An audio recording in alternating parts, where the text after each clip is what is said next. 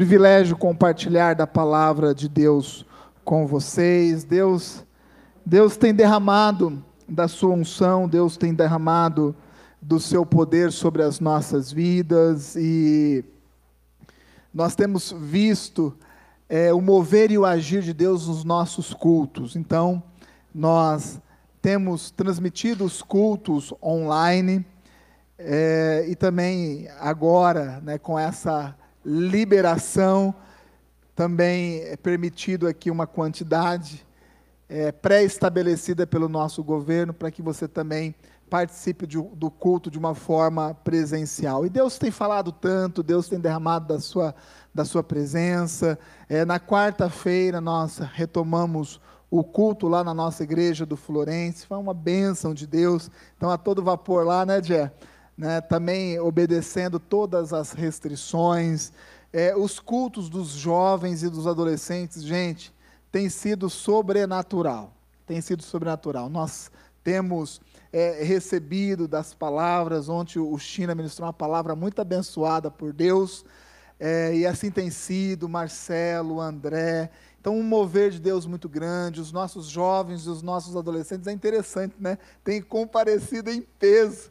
Né? Antes da pandemia, nós tínhamos aí uma. Tinha que recrutar, que puxar, que incentivar. Agora não, não é milagre de Deus. Então, os cultos, praticamente todos os lugares é, tomados. Então, é o mover e o agir de Deus. Então, quero mais uma vez incentivar a todos: não perca culto, não perca culto. Assista, você que faz parte do grupo de risco ou tem alguma limitação, assista o culto pela internet, mas você também, né, que já pode, não, não tem ninguém de risco na sua casa, não faz parte do grupo de risco, né, então está enquadrado em todas as especificações e direções que nós temos dado, que nada mais é replicar aquilo que né, a nossa prefeitura, o nosso governo, é, tem estabelecido, se você pode, compareça. Né? Então, nós já temos visto aí os adolescentes, os jovens já lotando o culto. Hoje de manhã também, graças a Deus, praticamente todas as cadeiras já tomadas, né? e hoje à noite também não é diferente. Né? Então, glórias a Deus pela sua vida que compareceu aqui nesta noite. Creio que Deus tem muito para poder fazer na sua vida nessa noite, mas glórias a Deus também, você que está aí na sua casa é, ansioso e desejoso né, de é, chegar o momento de você estar aqui presente. Mas eu creio que é o mesmo Deus que está falando aqui conosco, com o pessoal aqui no nosso espaço, no nosso templo, é o mesmo Deus que falará contigo também aí na sua casa. Você crê que crê, diga amém. Muito bem, pegue a sua Bíblia, abra no livro de Tiago. Eu quero compartilhar uma palavra com os irmãos e com as irmãs. E essa palavra tem o tema conflito. Como superar? Como superar os conflitos? E pra, para isso nós teremos como base o livro de Tiago, mais especificamente falando, capítulo de número 4, eu quero ler com os irmãos e com as irmãs do versículo de número 1 ao versículo de número 12. Carta de Tiago, capítulo de número 4, versículo de número 1, diz assim a palavra de Deus: De onde vêm as guerras e pelejas entre vós? Porventura não vem disto, a saber, dos vossos deleites, que nos vossos membros guerreiam? Cobiçais e nada tendes, sois invejosos e cobiçosos, e não podeis alcançar. Combateis e guerreais e nada tendes, porque não pedis. Pedis e não recebeis, porque pedis mal Estão acompanhando a palavra aí? Pedis e não recebeis, porque pedis mal, para o gastardes em vossos deleites. Adúltero, adúlteros e adúlteras, não sabeis vós que a amizade do mundo é inimizade contra Deus? Portanto, qualquer que quiser ser amigo do mundo constitui-se inimigo de Deus. Ou cui ou cuidai vós quem em vão diz a Escritura. O Espírito que em vós habita tem ciúmes antes da maior graça. Portanto, diz: Deus resiste aos soberbos, dá, porém, graças aos humildes. Sujeitai-vos, pois, a Deus, resisti ao diabo, e ele fugirá de vós. Né? Esse já é um versículo bem conhecido, todos aqueles que passaram pelo encontro, com certeza decoraram esse versículo, né? Sujeitai-vos, pois, a Deus, resisti ao diabo, e ele fugirá de vós. Chegai-vos a Deus, e ele se achegará a vós. Limpai as mãos, pecadores, e vós de duplo ânimo, purificai o coração. Senti as vossas misérias, e lamentai e chorai. Converta-se o vosso riso em pranto e o vosso gozo em tristeza. Humilhai-vos perante o Senhor, e ele vos exaltará. Irmãos, não falei mal, não faleis mal uns dos outros. Quem fala mal de um irmão e julga a seu irmão fala mal da lei, julga a lei, e se, te, e se tu julgas a lei, já não és observador da lei, mas juiz. Há só um legislador e um juiz que pode salvar e destruir. Tu, porém, quem és? Que julgas a outrem ou ao outro? Feche os seus olhos, vamos orar mais uma vez. Senhor, nós te agradecemos pela Sua palavra que foi lida. Nós te pedimos, ó Pai, que da mesma forma que o Senhor nos direcionou pela manhã, assim o Senhor o faça nesta noite tão maravilhosa. Queremos, ó Pai, estarmos sensíveis à Sua palavra, que ela conduza a nossa vida, Senhor. Sabemos que o Senhor tem algo preparado especial para nós nessa noite que se cumpra a sua vontade, tão somente a sua vontade, ó Pai.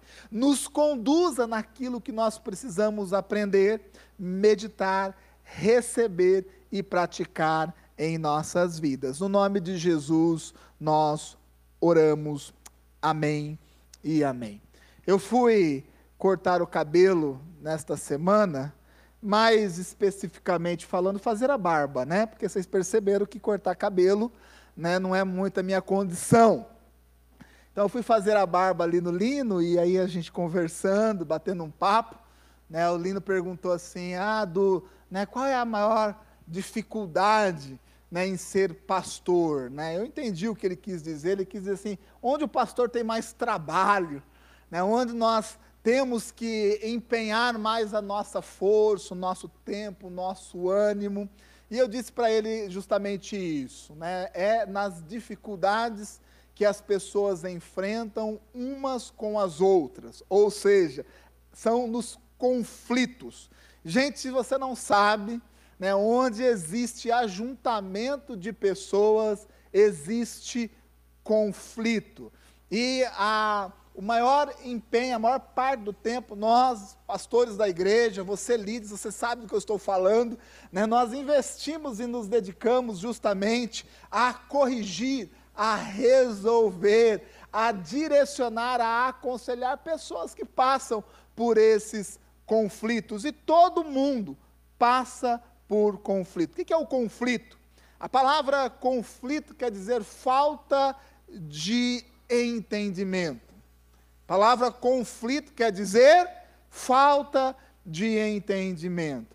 E nós sabemos que nas, nas relações humanas, nas nossas relações, nem sempre nós estamos de comum acordo, ou nem sempre nós estamos ou temos a mesma opinião. Quem aqui já viveu essa situação? Não precisa levantar a mão, que obviamente todo mundo já viveu isso. Por quê? Porque é natural que entre as pessoas existam divergências é, em opinião, existe diversos olhares em relação à mesma coisa. Então, com certeza, conflito é algo que todo mundo enfrenta. Por quê? Porque nem sempre nós temos o mesmo entendimento. Nós olhamos para o mundo, né, de vez em quando a gente acorda com uma notícia, né, um presidente acorda meio que de mau humor, né, pega o seu smartphone né, e coloca ali uma mensagem, coloca algo que envolve outro país. Pronto. Né, às vezes uma mensagem né, numa rede social já é o suficiente para gerar um conflito. Né, e, o, e o conflito ele tem um resultado. Né, o conflito, quando ele é alimentado, ele resulta numa guerra. Toda falta de entendimento, onde não há empenho de se resolver essas divergências, gera conflito e todo conflito que é alimentado gera guerra. Isso não precisa somente ser neste âmbito é, é, é mundial. Basta você olhar para dentro da sua casa. Eu tenho a certeza absoluta que a sua casa não é muito diferente da minha casa. Né? E lá em casa, de vez em quando, precisamos é, resolver alguma coisa, tomar algumas decisões, e nem sempre a minha opinião ela é 100% alinhada com a opinião da Adria. Às vezes ela pensa de uma forma, eu penso de outra forma, eu entendo algo de um jeito, ela entende algo de outra forma, falando do mesmo problema, falando da mesma solução, com o mesmo coração e com o mesmo objetivo de resolver aquele problema. Temos entendimentos diferentes. E quando nós não sabemos lidar com os entendimentos diferentes, nós geramos conflito. E quando nós alimentamos o conflito, nós geramos guerra. Quantas pessoas já não viveram dentro das suas casas verdadeiras guerras, que ao fazer a retrospectiva, nasceu somente de uma visão diferente de algo muito simples, talvez algo tão pequeno, tão fácil de resolver, mas que não foi resolvido, que não foi conversado, que não foi discutido a ponto de, mesmo tendo visões diferentes, se gerar um objetivo único e comum. E essas coisas pequenas que vão surgindo dentro da nossa vida, às vezes dentro da nossa casa, na intimidade do lar, quando não é tratado essas divergências, se gera conflito, e o conflito, quando não é tratado, não é cuidado, não é anulado, corrigido na nossa vida, pelo contrário, é alimentado, o que acontece é que nós começamos a viver guerras, guerras dentro da nossa casa. Da mesma forma, nós podemos até ampliar isso. No trabalho, é a mesma coisa. Tenho a certeza absoluta que nem todo mundo pensa como você lá no seu trabalho. Tenho a certeza absoluta que nem todo mundo diz assim, é, realmente é isso. Você tem razão em tudo que você fala. Se alguém falou isso para você, saiba que ela não está sendo muito verdadeira contigo. Não está sendo muito verdadeira. Mas existe esses desalinhamentos, existe esse, esse, esse descasamento de entendimento, por quê? Porque cada ser humano é único, cada ser humano tem o seu jeito de pensar, tem a sua forma de ver, tem o seu jeito de agir. E quando isso não é muito bem compreendido, gera conflito, e todo conflito que é alimentado gera guerra. Então, tem pessoas que vivem guerra dentro da sua casa, mas também tem muitas pessoas que vivem guerras dentro do seu trabalho, vive guerra com o seu vizinho, vive em conflito com o vizinho, por quê? Porque falta o, o entendimento, às vezes tem, tem jeito de viver diferente.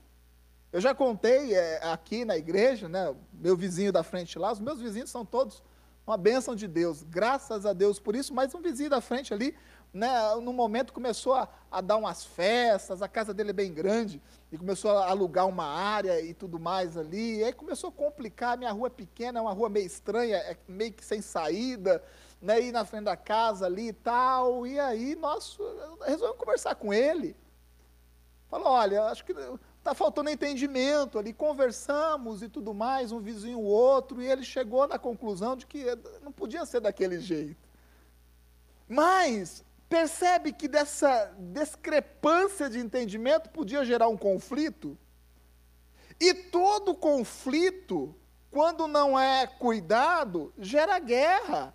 Se não tivesse sido dessa forma, talvez lá na, na, na rua de casa tivesse uma guerra a guerra local, a guerra da rua Panorama.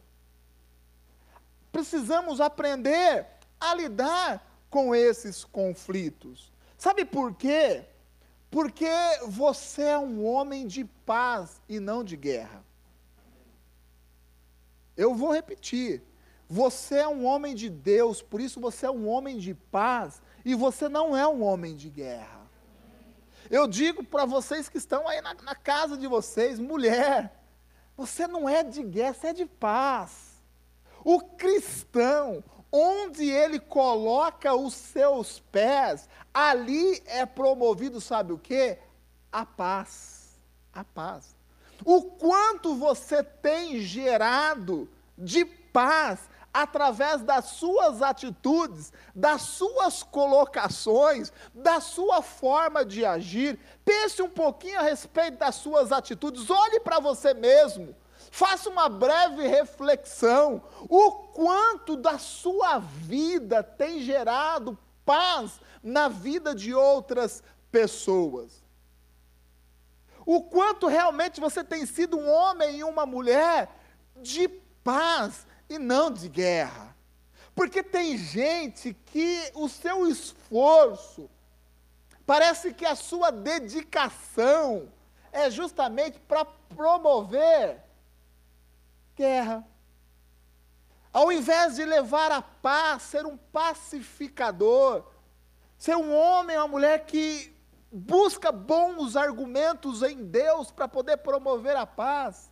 Tem muitas pessoas que ao invés de ter esse coração e essa mentalidade, promove, sabe o que? Promove guerra. E sempre quando existe guerra, existe morte, existe destruição. Sempre quando existe guerra, recursos são gastos desnecessariamente. Eu disse um, um número pela manhã que eu nem conferi, deveria ter conferido, né, mas eu acredito que foram gastos 358 bilhões, bilhões na Segunda Guerra Mundial. Com a guerra. Ou seja, quando existe guerra, existe morte, existe desgaste, existe gasto desnecessários. O quanto você tem gastado, né, a sua alma nas guerras que você tem promovido dentro da sua casa, o quanto você tem gastado dos seus recursos, dos seus dias nas guerras que você tem promovido fora da sua casa, o quanto você tem gastado da sua energia nas guerras que muitas vezes nós promovemos dentro da igreja. Ah, não, pastor, isso não, não existe. Existe. Tem muitas pessoas que, infelizmente, gastam toda a sua energia, se não quando boa parte da sua energia, sabe para quê? Para promover guerra dentro da igreja. Ah, isso não existe, existe. Desde hoje, desde sempre. Tiago, é o irmão de Jesus, irmão carnal de Jesus. Tiago não foi apóstolo, ele se converteu ao longo do ministério de Jesus, talvez um, depois que, que Jesus já tivesse sido crucificado, já tinha é, é, é, é, sido ressurreto e tudo mais. E, e Tiago ele cresceu muito, cresceu rápido no Evangelho. E esse Tiago, ele foi incumbido pelos apóstolos de cuidar da igreja de Jerusalém. Então o Tiago, ele era pastor da igreja de Jerusalém. Sendo assim, ele era pastor da maior igreja daquela época. A maior igreja era pastoreada pelo Tiago. E o Tiago, ele se vê diante de uma situação muito complicada dentro da igreja. Porque quanto maior a igreja, maior são os conflitos. Por quê? Quanto maior a igreja, maiores são os laços de relacionamento. Né? E começa um atrito entre um e outro, daqui a pouco entra o irmão, entra a irmã, entra a mãe, o pai, a avô, o cachorro, o periquito, né? e vai envolvendo outra família e tal, tudo mais. E o Tiago estava vivendo essa dificuldade ali na igreja de Jerusalém. E aí ele, ele, ele, ele escreve dizendo assim: olha, tome cuidado, sabe por quê? Porque vocês estão, ao invés de promover paz, vocês estão promovendo guerra, a peleja entre vocês. E quando existe guerra, todo mundo perde. Todo mundo perde. Você é um homem de paz? Você é uma mulher de paz? Sim ou não? O quanto de conflito você tem alimentado ao longo da sua vida? O quanto de conflito você tem alimentado no seu dia a dia, o quanto você tem promovido a paz. A Bíblia diz que aquele que não ajunta, espalha, e a nossa função é ajuntar, a nossa função é promover paz. Esses dias eu fui no Pague Menos, que eu gosto de chamar Pague Mais, né? Supermercado Pague Menos, mais conhecido como Pague Mais, né? E fui, estava na fila, ali com a minha cestinha, né, na fila para poder pagar. E aí, na fila do caixa ao lado, uma fila, está até grande a fila, tinha um cara na frente assim, ele está com a cestinha, mas aí ele esqueceu de pegar alguma coisa, né? Isso acontece com todo mundo, né?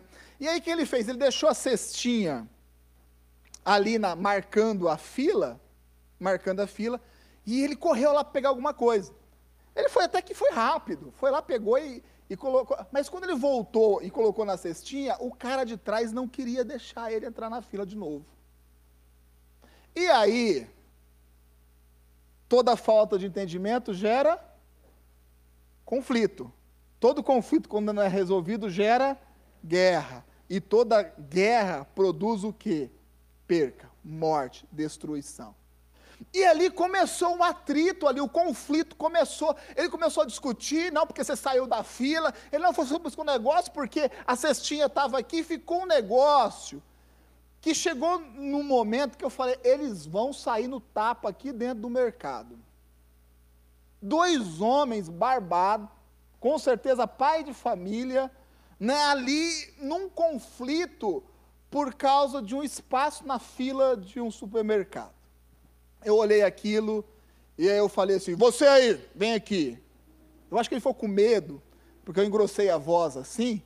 Né? Ele falou: Esse cara é policial, né? Aí eu fiz aquela minha cara de mal, né? apontei para o. Falei: Vem, vem aqui, eu, eu quero falar com. Eu estava na fila do lado, falei: Vem aqui. E aí ele, ele, ele chegou perto de mim, eu falei para ele: Fica aqui. Fica aqui. E aí ele, ele ficou ali, eu peguei a minha cestinha e fui para o final da fila. Final da fila. Dei meu lugar para ele. Falei, você fica aqui. Aí o outro ficou lá tranquilo, os dois, aí o outro ficou tranquilo aqui também e tal. E aí, gente, o pessoal da fila começou a aplaudir. Eu fiquei morrendo de vergonha. Eu fiquei com tanta vergonha que eu cheguei em casa nem contei para a Adra. Ela ficou sabendo disso hoje de manhã. Né, e começou a bater palmo, o pessoal começou a bater palmo. Gente, eu fui para três pessoas atrás, numa cesta de caixa de 20 volumes. Eu não perdi, olha, para não errar, eu não perdi 10 minutos. Eu não perdi 10 minutos. E aqueles dois ali que estavam, é, é, a sequência, eles não iam perder cinco minutos. E estava quase dois homens com as suas responsabilidades, com as suas famílias, se quase se estapeando ali, vai saber se um ali não está armado, dá um tiro no outro. Ou seja, uma falta de entendimento produz um conflito. E o conflito, quando não é resolvido, produz o quê? Guerra. Este é o caminho que muitas pessoas têm trilhado. Qual é o caminho que você tem trilhado? Você tem sido uma pessoa que tem enfrentado essas divergências no entendimento, o choque porque o choque ele existe. O choque, o confronto, ele vai existir porque nós não pensamos iguais, e já falei isso.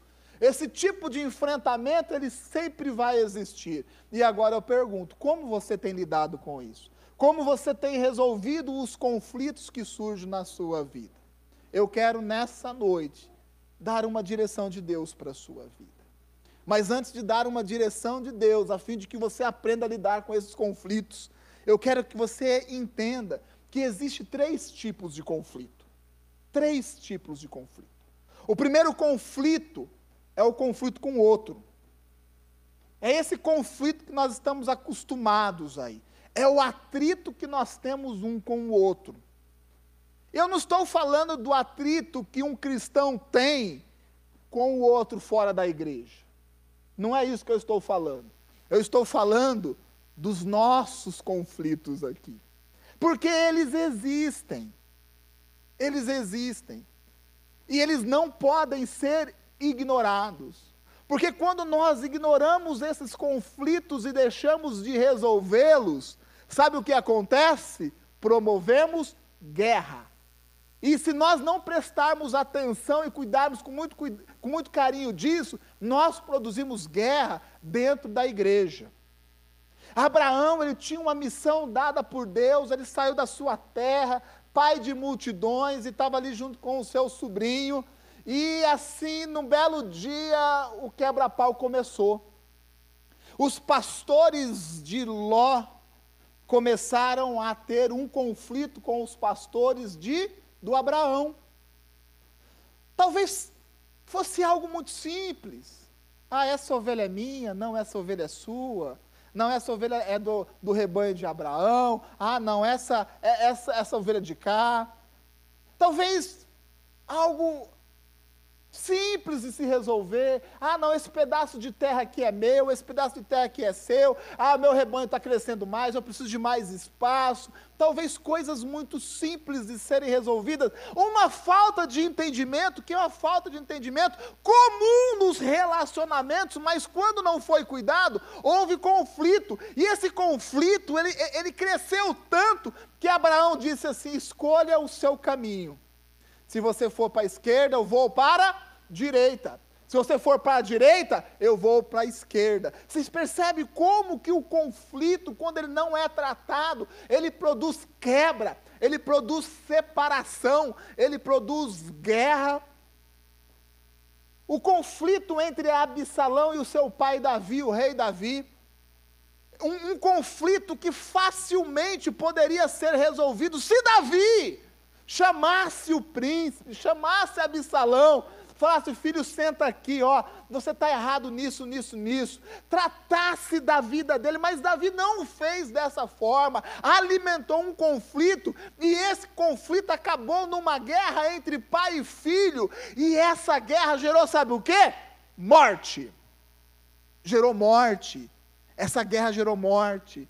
Algo que talvez facilmente seria resolvido com uma conversa sincera, com uma conversa transparente. Mas Davi não fez. E ao não fazer, provocou guerra, e essa guerra gerou morte. Não morte de, de um qualquer, mas a morte de um filho. Olha o poder que existe em um conflito não tratado. Olha o poder que existe num conflito não tratado. E nós encontramos esses conflitos na Bíblia inteira, gente. Porque onde existe gente comedora de arroz e feijão, vai existir essas divergências de entendimento. Por isso a Bíblia ela não omite isso, ela nos ensina muito, sabe para quê? Porque essa também é a nossa realidade, e a Bíblia não omite para que a gente aprenda. E lendo aqui na palavra de Deus, nós não caiamos no mesmo erro dos personagens relatados na palavra de Deus. Houve conflito entre os apóstolos. Houve uma briguinha. Houve uma briguinha. O, o, o João e o Tiago gostava de uma posição, mas isso é só naquele tempo. Graças a Deus que na igreja hoje não existe isso. Né? Não é a realidade nossa, né? Mas o, o, o Tiago gostava de uma posição, gostava de um lugarzinho mais alto. E ali começou a ter atrito entre, entre um e outro. E Jesus teve que dizer: Meu rei, vocês não estão compreendendo o que eu estou falando. Esse reino do qual estou falando não é o reino dessa terra aqui, não. É um reino celestial. Vocês não estão compreendendo. Vocês estão aí nesse conflito tolo de vocês. E se não tomar cuidado, vai sair quebra-pau aqui no meio dos apóstolos e tudo mais. Sabe por quê? Porque vocês não entenderam. E Jesus coloca um entendimento.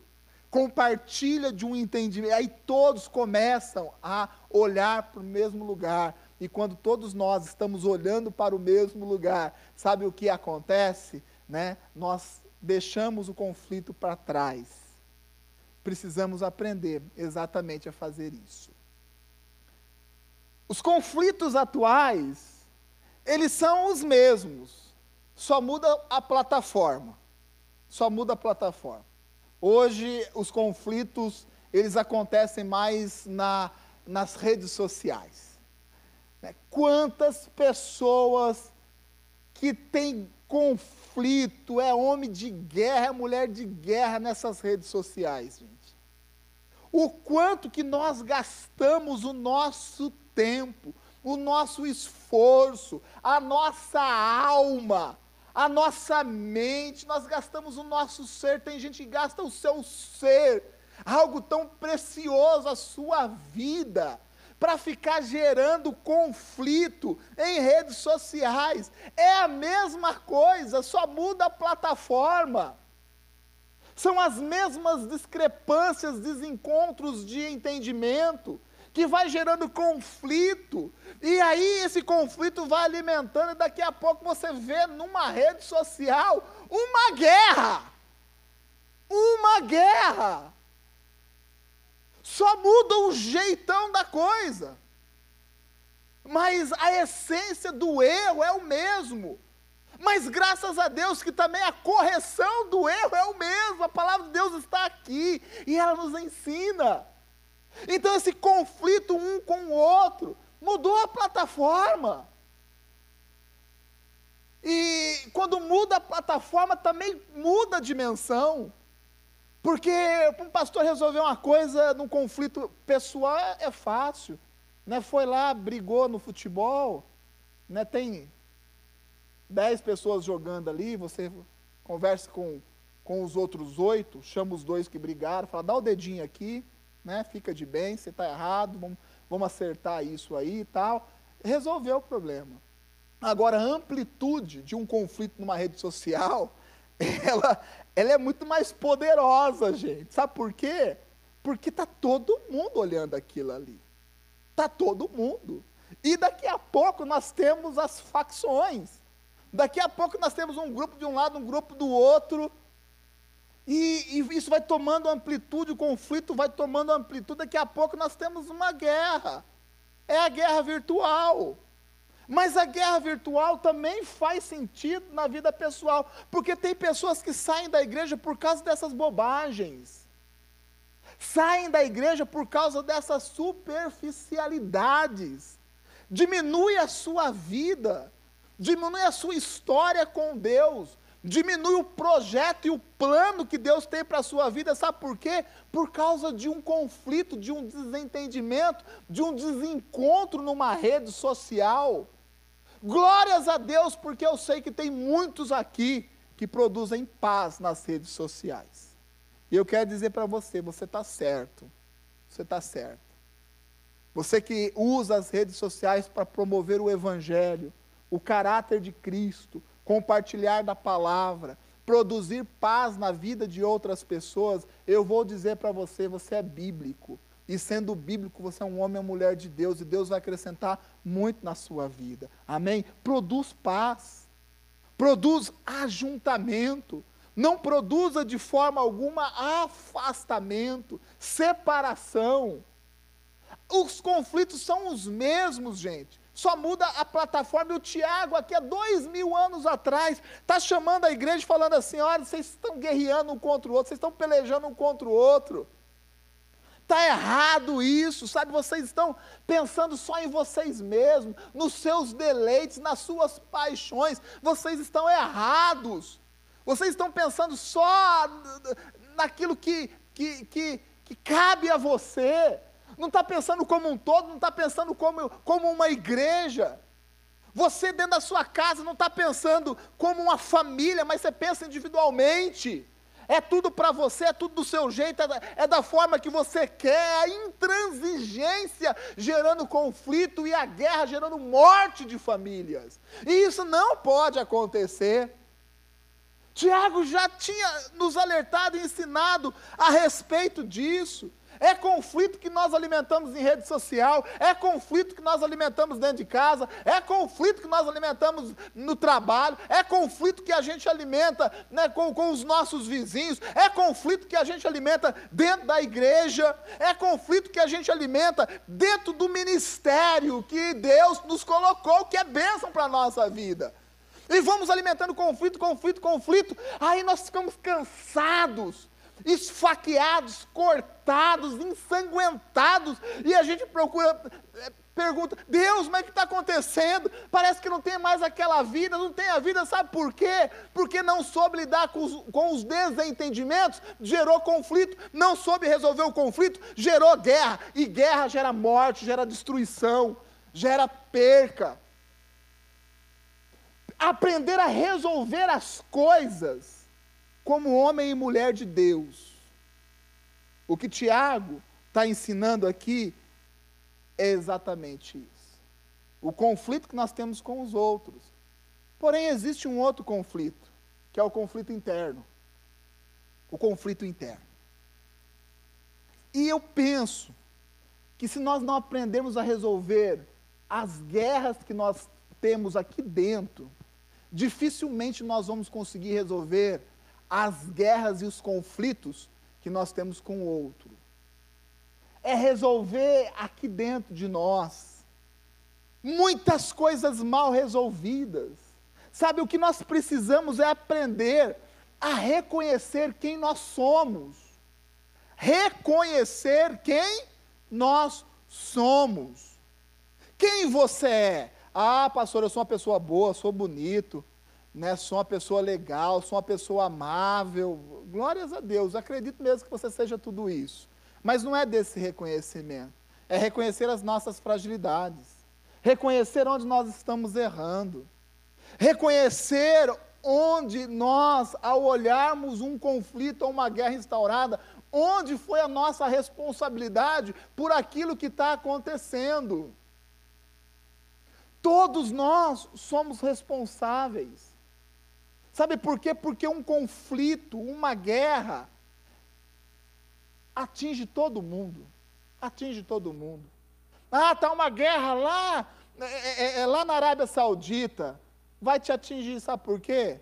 Né, porque vai ter um, um quebra-pau lá, bala para lá, bala para cá, aí o gás não vai sair de lá, né, aí o botijão de gás que você paga quanto aqui? 65, você vai pagar 9, 90. 90. Aí você fala, não tem nada a ver comigo, tudo tem a ver. Tudo tem a ver. Dentro da igreja nós todos estamos ligados e conectados.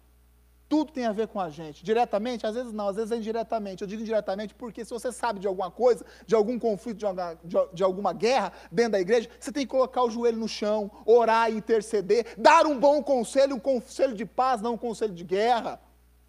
Essa é a função que um homem e a mulher de Deus tem dentro da igreja. Agora nós precisamos resolver esses conflitos interiores, essas guerras que existem dentro de nós. Porque às vezes a nossa falta de relacionamento, ou a dificuldade que nós temos nos relacionamentos, talvez a forma que a gente expressa, que é muito mal entendida, às vezes as nossas atitudes que, que, que a gente tem no nosso dia a dia, que é muito mal compreendida, nada mais é do que fruto, sabe, de uma guerra interior, de um conflito que a gente está vivendo e que nós precisamos, primeiramente, cuidar disso dentro de nós.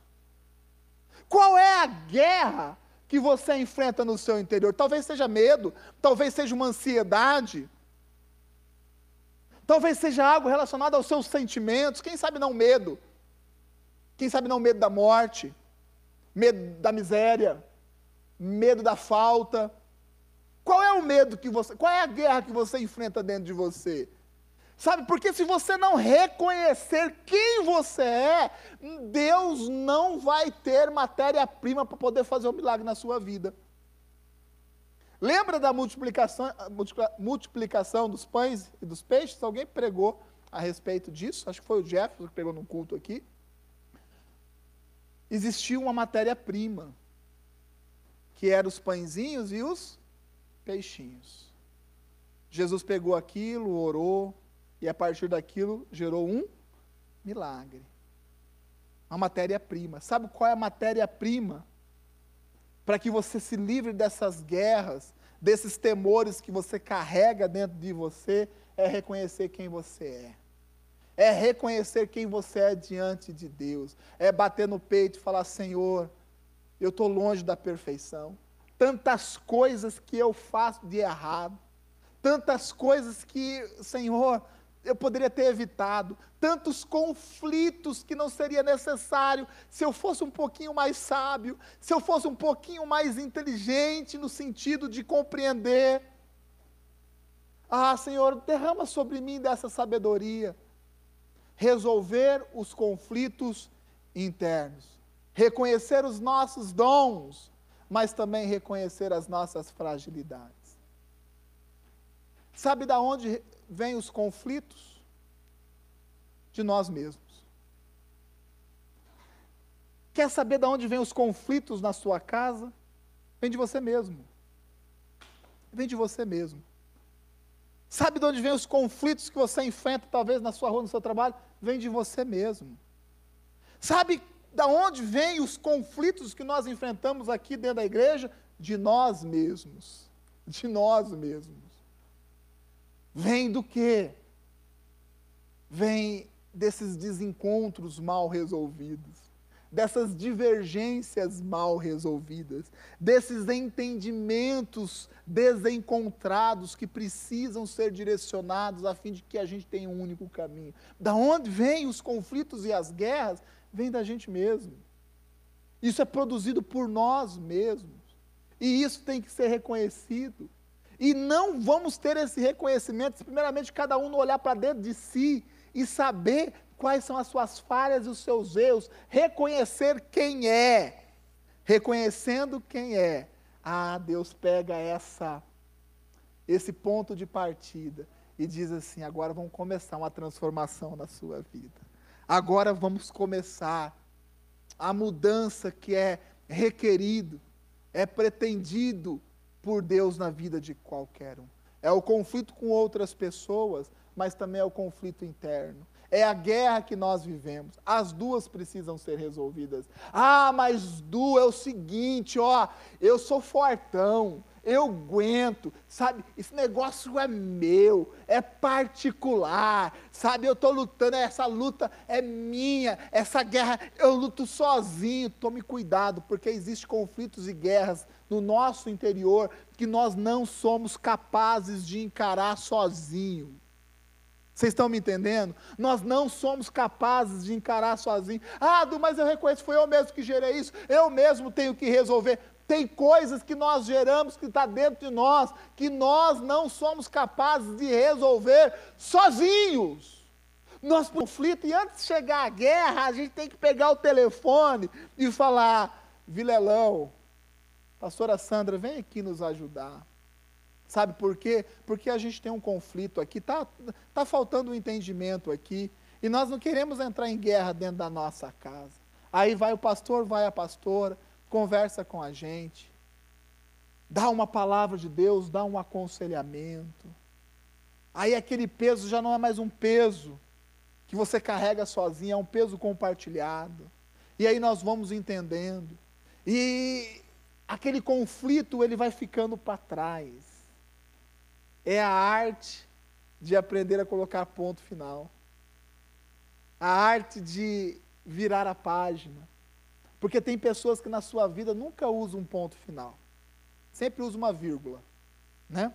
Está no quebra-pau aqui com a esposa, né? em vez de colocar um ponto final e virar a página, sabe o que faz? Faz uma vírgula. Dá uma pausa. Continua amanhã.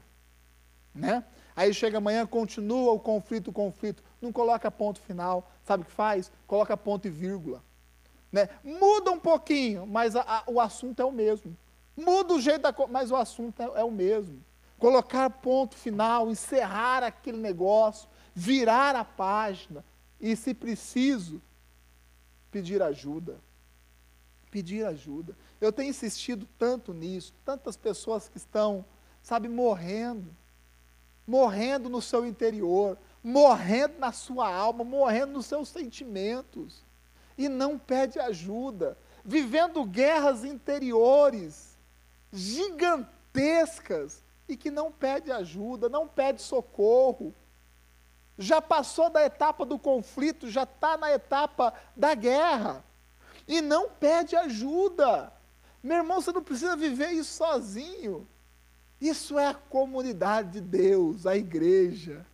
A igreja, ela está aqui justamente para isso. Nós estamos aqui, sabe para quê? Para compartilhar das nossas alegrias, mas também para dividir as nossas tristezas. Isso é igreja, gente.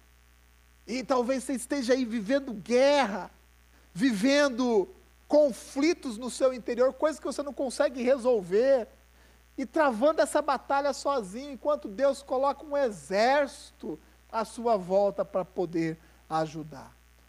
Conflito com outras pessoas, o conflito interno. Mas existe um terceiro conflito, que é o conflito com Deus. Esse conflito é terrível.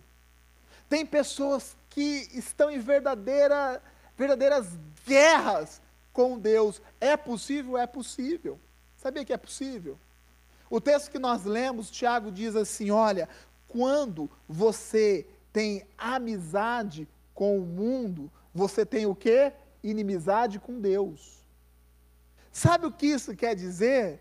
Que quando você está de bom papo, em conchavo, alinhado com o mundo, você está em guerra com Deus, porque as duas coisas, elas não compactuam.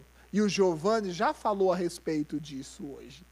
Não compactua as duas coisas. Então você está no mundo, se você está no mundo vivendo uma, uma vida mundana, saiba que você está guerreando contra Deus, guerreando contra princípio, contra, contra a palavra, quando, contra fundamentos.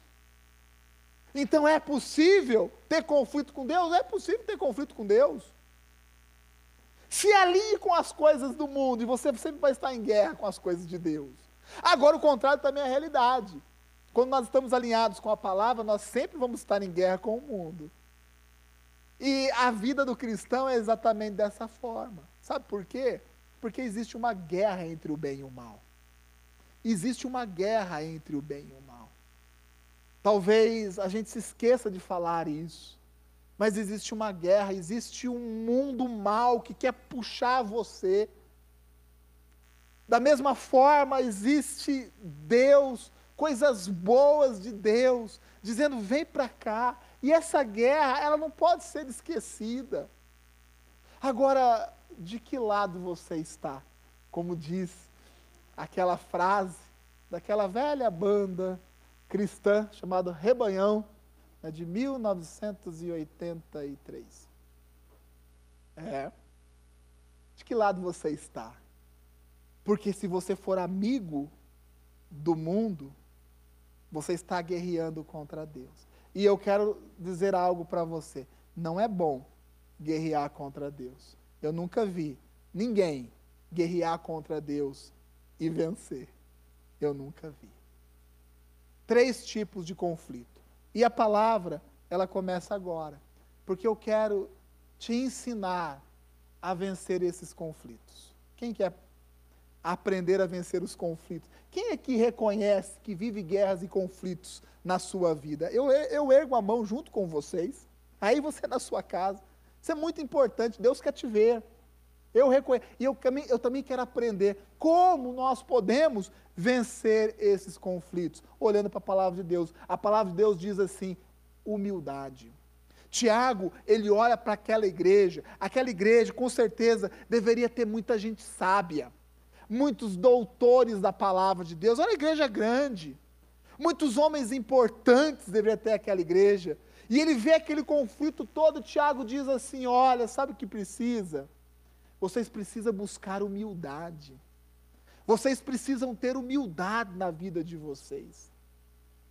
Sabe o que nós precisamos para resolver os conflitos que nós enfrentamos na nossa vida? Humildade.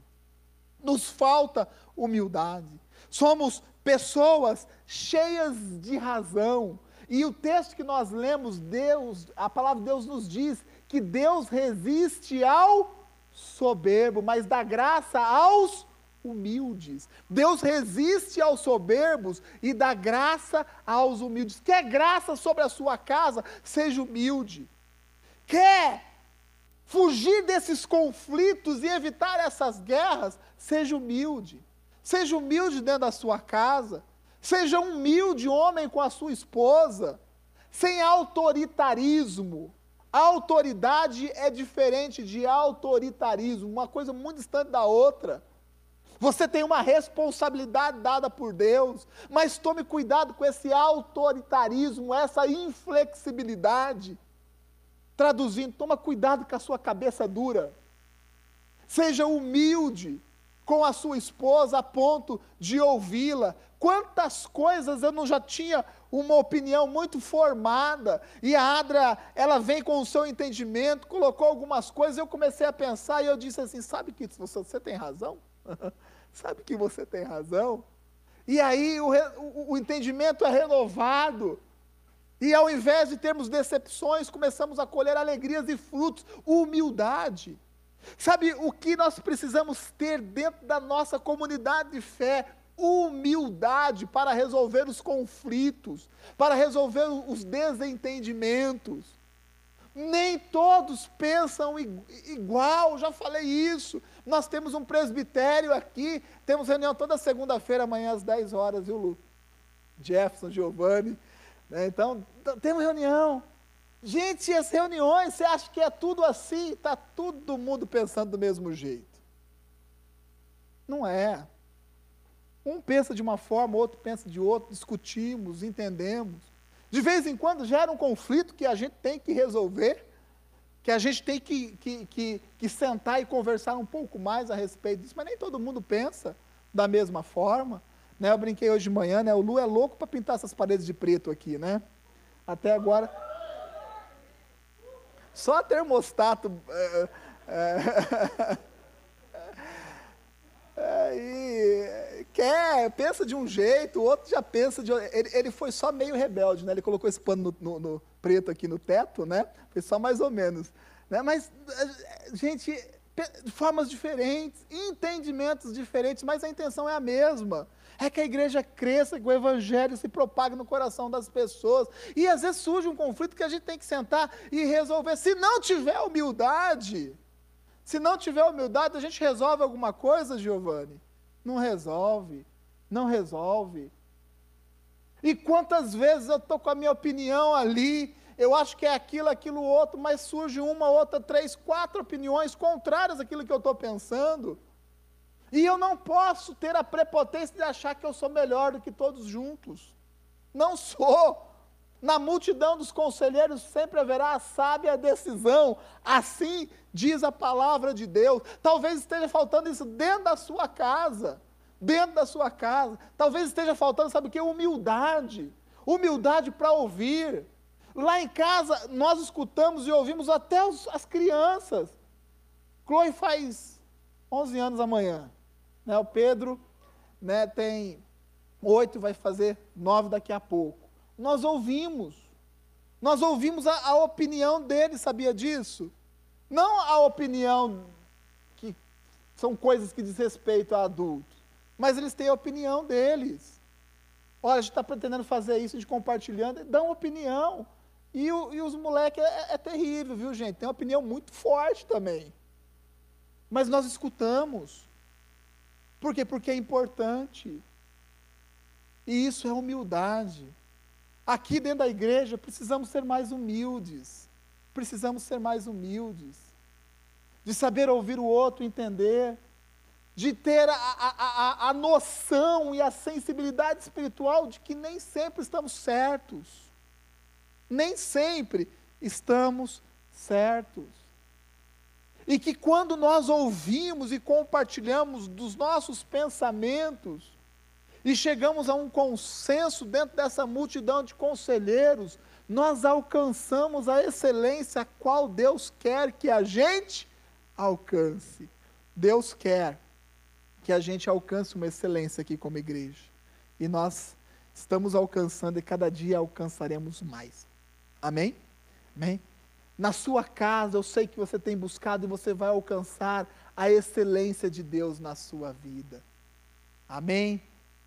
Mas aprenda a ser humilde. Primeira coisa para evitar a guerra e os conflitos é humildade. Quantas guerras não poderiam ser evitadas se houvesse humildade?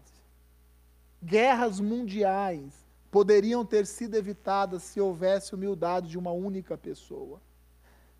Quebra de família, separações poderiam ser evitadas se houvesse a humildade de uma única pessoa dentro de casa. Empresas poderiam progredir e avançar muito mais se houvesse humildade de alguns funcionários em promover a paz e não a guerra. Buscar humildade e se submeter a Deus. Esse é o segundo ponto. Quer evitar conflito, quer evitar essas guerras, se submeta a Deus. Se coloque debaixo da direção de Deus. Observe a palavra de Deus e coloque ela 100% prática na sua vida. Tenha 100% de prática da palavra de Deus. Se submeta não só aquilo que você acha que é, mas compreenda a palavra e integralmente, essa foi a palavra usada pelo Giovanni, eu gosto dessa palavra, integral, completo, como um todo, se submeta a Deus, esteja debaixo da direção de Deus, não acima, não acima. Porque pessoas vão alimentando conflitos e guerras na sua vida. Sabe por quê? Porque se colocam acima de Deus. Ah, isso eu resolvo, isso eu posso, isso eu consigo, isso eu sou. Deus não precisa de você, não. Não precisa, não preciso de Deus nessa área aqui, não. Isso aqui sou eu. Se coloca acima de Deus, se submeta a Deus. Seja humilde e se submeta a Deus. E a terceira coisa é resista ao diabo. Resistir ao diabo o diabo é tão real quanto Jesus Cristo. Eu não sei se isso te assusta, mas eu tenho que dizer isso para você. Porque no tempo que nós vivemos, onde se fala tanto em prosperidade, em riqueza, o evangelho, trans, é, tudo isso é, é verdade, é bíblico. Mas nós vamos nos esquecendo, sabe do que? Do diabo. E a Bíblia diz: não se esqueça do diabo, não, sabe por quê? Porque ele está aí ao derredor, esperando só uma escorregada sua. Ele está ao derredor ali da sua casa, só esperando o momento do conflito para transformar o conflito em guerra. Resistir ao diabo. Tem cristão que crê em Cristo mas acredita que o diabo não existe. E ele existe. A vida do cristão, popularmente falando, é o olho no peixe e o olho no, no gato. O olho no peixe e o olho no gato. Conduza a sua vida de acordo com a vontade de Deus, mas resista ao diabo. O diabo está aí, com as suas táticas, com a sua astúcia procurando encontrar um espaço na sua vida para gerar conflito. Escuta o que eu estou falando.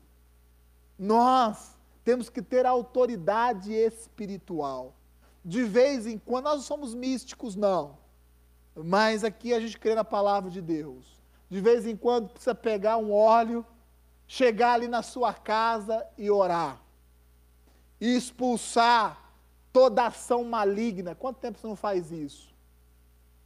Ah, não, do aqui é a casa do amão de Deus, que é a casa da mulher de Deus. Aqui, de vez em quando, sabe o que precisa? Passar a mão no óleo e ungir lá a sua cama. ungir o quarto dos seus filhos, ungir as portas, ungir a sua dispensa, ungir a sua esposa, esposa ungir orar pelo marido, ungir as crianças, repreender o mal, dizer Satanás aqui você não tem espaço na minha casa não, resistir ao diabo. Ah, não, eu sou homem de Deus, sou mulher de Deus, não tenho problema com, com, com, nada, não. Tome cuidado, sabe por quê? Porque você baixa a guarda, e quando você baixa a guarda, o diabo vem e te quebra no pau. É isso que está acontecendo com muitas pessoas, vivendo guerras, conflitos, sabe, despedaçado na vida, por quê? Porque esqueceu do diabo, esqueceu de resistir ao diabo, esqueceu de cuidar da sua vida a fim de não baixar a guarda resistir ao diabo. O diabo está aí, só esperando um momento oportuno para lançar o quê? Uma seta, lançar um pensamento, construir uma situação, alimentar um fato, para que isso gere conflito e do conflito gere guerra. Quer realmente vencer esses conflitos que aparecem na, na nossa vida, eles vão existir porque esses desencontros são naturais dos relacionamentos humanos. Mas quer vencer esses conflitos? Seja humilde. Quer vencer esses conflitos? Se submeta às coisas de Deus. Quer vencer esses conflitos? Resista àquilo que o diabo quer construir na sua mente. Então, eu encerro dizendo: todo momento em que você estiver num desencontro, num desencontro de pensamento, num desencontro de opinião. Faça essas três perguntas, assim para você mesmo. Eu estou sendo humilde? Eu realmente estou sendo humilde?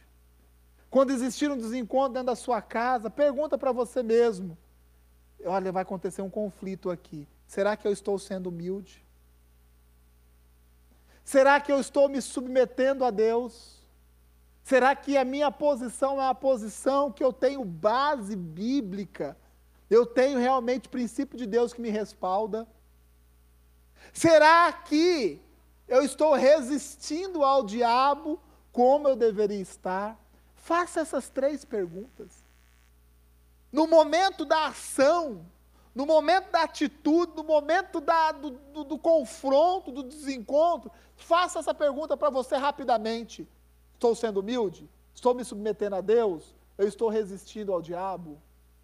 Porque se você fizer essas três perguntas e responder sinceramente, você vai perceber que é possível sim de, de se evitar muitas coisas que nós mesmos construímos na nossa vida.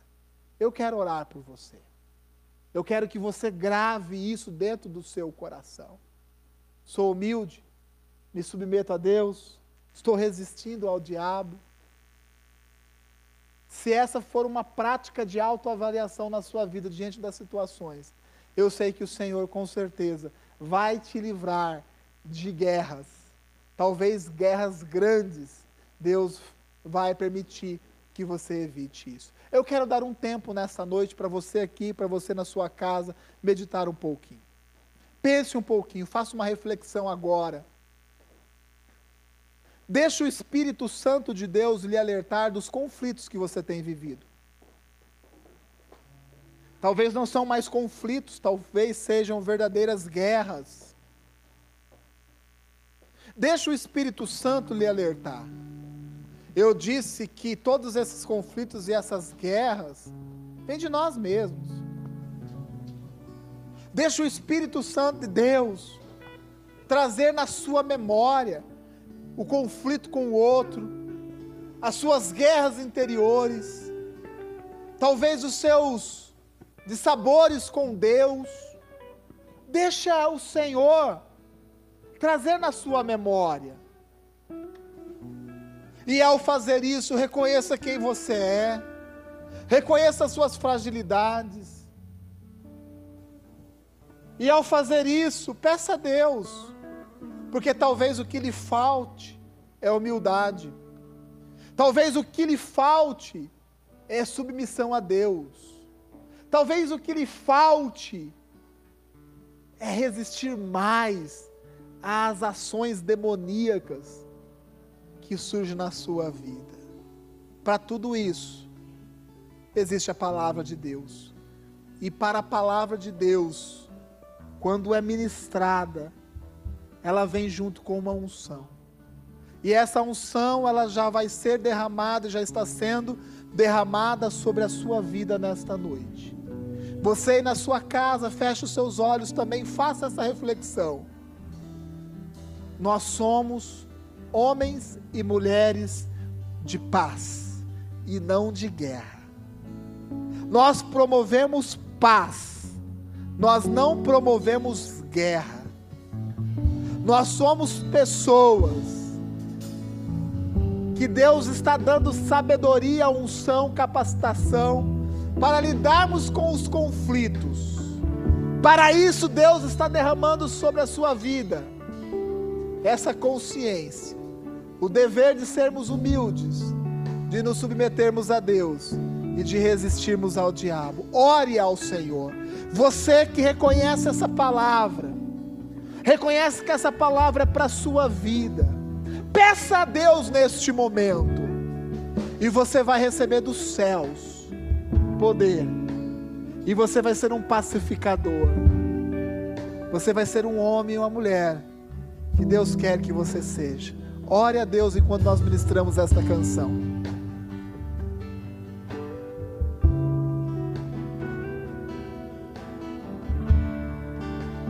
Este lugar és real.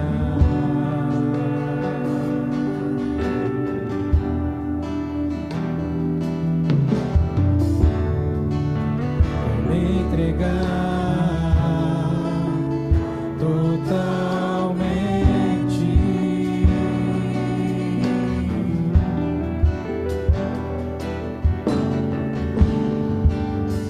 teu toque. olhos do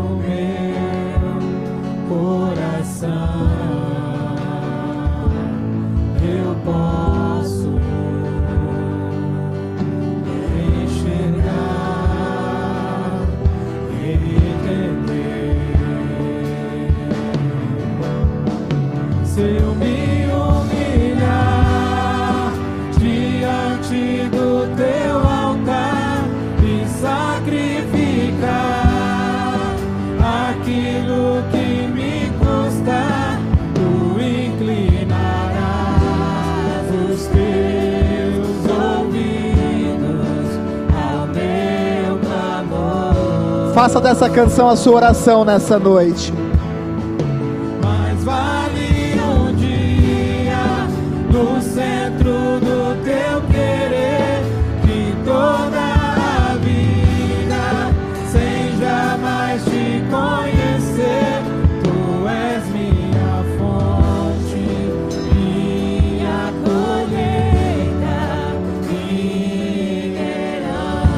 Se coloque de pé agora, você na sua casa. Feche os seus olhos, estenda as suas mãos. Eu quero orar por cada um de vocês. Senhor, neste momento, ó Pai, eu oro por cada um que ouviu esta palavra, ó Pai. Eu peço ao Senhor neste momento, ó Pai, que o Senhor derrame do seu poder, da sua unção sobre as nossas vidas. Nós, ó Pai, já fomos ensinados pela Sua palavra nós já compreendemos, ó Pai, aquilo que o Senhor tem para as nossas vidas. Por isso, Senhor, nós clamamos a Ti nesta noite. Derrama sobre nós, Senhor, desta unção, porque nós precisamos desta capacitação para podermos aplicar essa palavra em nossas vidas. Ah, Senhor, nessa igreja está surgindo homens e mulheres de paz, ó Pai.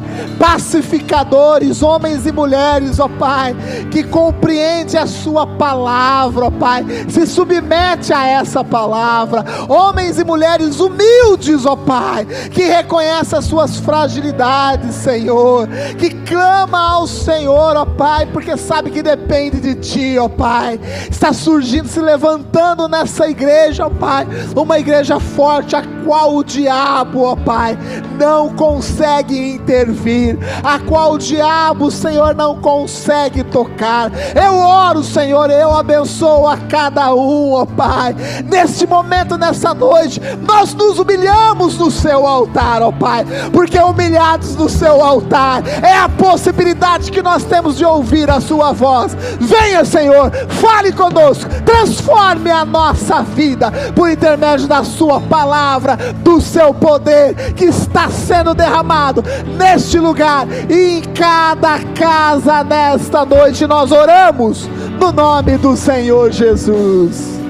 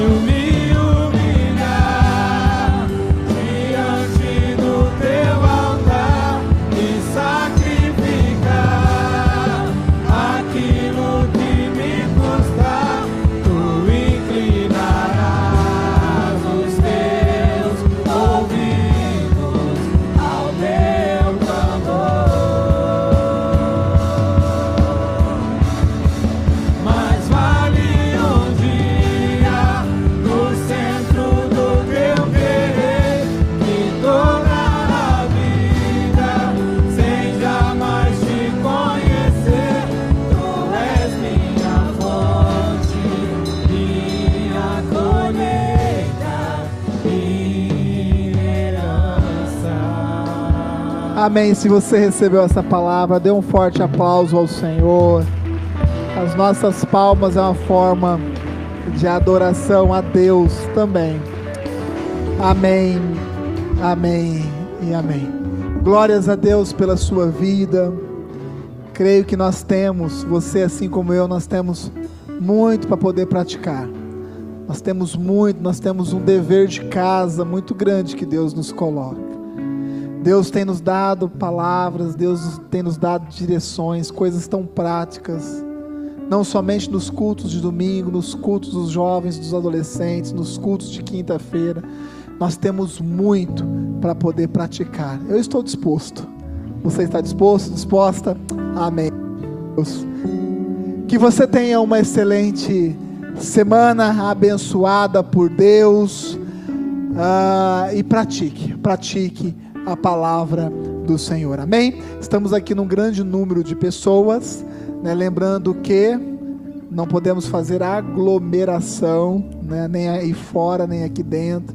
Quiser cumprimentar o irmão, cumprimenta né? no, no oizinho, tá? E não, principalmente aqui na frente, gente, vamos é, procurar não ficar muito tempo ali, nem fazendo rodinha é, para conversar, tá bom? Porque a gente respeita aí toda essa situação que nós também estamos envolvidos. Vamos dar uma glória a Jesus, um brado de vitória. Quer contar, Adri? A Ada vai contar até três. Hã? Ela vai contar. Dois, três. Glória a Jesus. Amém. Que Deus te abençoe.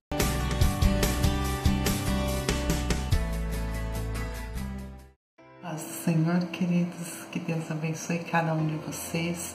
A nossa devocional de hoje está em Mateus 13, dos versos 24 ao 30. que diz assim: Propôs-lhes outra parábola dizendo: O reino dos céus é semelhante ao homem que semeia boa semente no seu campo. Mas dormindo os homens, veio o seu inimigo e semeou o joio no meio do trigo e retirou-se. E quando a erva cresceu e frutificou, apareceu também o joio. Os servos do pai de família, indo ter com ele, disseram-lhe: Senhor, não semeaste tu no, no teu campo boa semente? Por que tem então joio? E ele lhes disse: O inimigo é quem fez isso. E os servos lhe disseram: que, Queres, pois, que vamos arrancá-lo? Porém, ele lhes disse: Não, para que ao colher o joio não arranques, não arranqueis também o trigo com ele. Deixai crescer ambos juntos e até a ceifa. Por ocasião da ceifa, direi aos ceifeiros: colhei primeiro o joio e atai-os em molhos para queimar, mas o trigo ajuntai-o no meu celeiro. Nós vemos aqui que Deus trabalha enquanto nós dormimos. Sabe, queridos, nós quando obedecemos a palavra do Senhor, quando nós plantamos as boas sementes da palavra do Senhor, nós podemos dormir, nós podemos descansar e saber que Deus está agindo. Muito embora às vezes nós não consigamos ver a operação de Deus, nós não conseguimos imaginar que naquela situação Deus está agindo, Deus está no controle, mas saiba que Ele está. Aquete a sua alma e confie no Senhor. Aqui nós vemos esses trabalhadores, né? Eles foram lá e plantaram uma boa semente, só que junto com a semente cresceu o joio. E o Senhor falou assim: olha, deixa do jeito que tá, deixa os dois crescerem, que depois no final a gente vai tirar aquilo que não serve e vamos ficar somente com aquilo que serve. Sabe, queridos, muitas vezes nós ficamos focados focados no problema. O que, que nós vamos fazer? E agora esse joio, e isso, e aquilo, e aquilo outro, esse problema, essa dificuldade, as coisas que não estão dando certo. Não foque nisso. Descanse no Senhor, porque Ele está trabalhando, ainda que você não esteja vendo. Né? E esses, esses homens, então, é, quando chegaram e, e disseram, ah, vamos tirar o joio, não, não, não, não precisa se preocupar com o joio. Deixa o joio aí. Sabe, o Senhor Jesus falou assim: olha, queridos, no mundo vocês vão ter aflições, mas tenham bom ânimo, eu já venci o mundo. Então nós temos problemas, nós vamos ter dificuldades sim, mas o Senhor já venceu todas elas. E muito interessante, muito importante nós sabemos que aquela plantação ela frutificou né? Cresceram os grãos, teve o fruto, teve a colheita, a bênção chegou para aquela família, assim como a bênção chega para mim e para você. Então não fique focado no problema, não fique focado na dificuldade. Saiba que o Senhor está com você. Faça o que você tem que fazer. Continue plantando, continue semeando.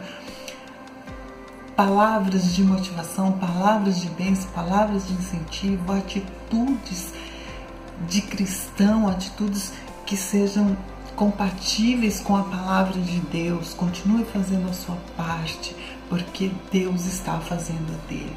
Logo, logo você vai ver a colheita, logo, logo os frutos vão aparecer e você vai poder, poder aproveitar, desfrutar das bênçãos, das promessas de Deus para a sua vida.